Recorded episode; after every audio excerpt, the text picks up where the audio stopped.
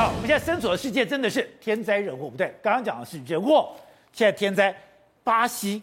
它的一个三层的暴雨，竟然已经造成一百一十七个人死亡了。对，南美洲在出大雨，然后美国的西岸竟然在干旱了。我们现在看到巴西在礼拜二的时候就开始下大雨，这个雨下到什么程度呢？简单讲，三个小时下掉一个月的降雨量啊！所以你看哦，三个小时一个月，三个小时下到一个月，所以你看这个土石流多到这个程度，然后呢，这种洪水啊从山上滚滚而下都看到，然后呢，像公车这种，你看车子一路一路都都在这样，整个公车你。停在旁边哦，都停不住，公车都要随地漂流啊。那这公车是空的，我觉得还好。可是有的人在路边哦，水太大，直接要抱住这个柱子来去求生。你看这个人，这水非常非常大嘛，他根本没有办法。所以你看他只好抱着这个柱子，然后呢，真的哦，他手只要一松开的话，他可能有趣就没有回了。然后有的人是开车开到一半啊，这连人带车，你看。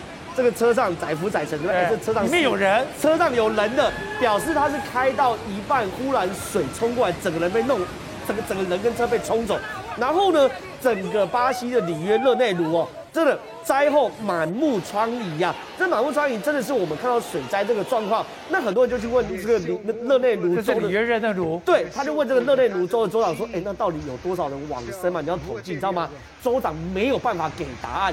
他说：“现在讲还太早。”所以到底最后结果会是什么呢？没有人知道。刚刚讲的一百一十七还是保守估计，保守估计，因为你真的不知道最后发生什么事。所以你看，现在有那种很多在救这救灾的时候看到那种大体啊，是这临时哦，连担架都没有，就类似那种就是帆布，然后救灾人员就把它提着，然后大体这样一个个提出来，一个个提出来，这个就是在救灾的画面。然后呢，你可以看到有很多人在挖嘛，对不对？因为很多人这种房子一倒，你根本就看不到，你要每个房子挖出来，你才知道里面有没有。然后呢，这个人呢再把他带出去，然后大体再把他带出去，好好去做安葬的动作等等。你看这个，所以真的非常非常惨。可是呢，南美洲下雨下成这样，对不对？哎，北美洲现在整个美西面临。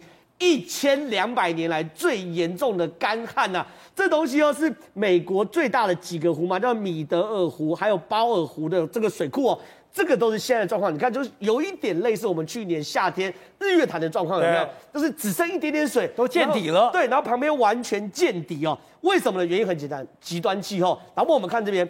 这个东西哦，是洛杉矶最近几一年内的降雨量。你看这个二点八六是什么？叫英寸，一英寸是二点五公分左右。所以呢，你看哦，它一个月一月只降了七八公分的水量，然后二月降了七八公分水量。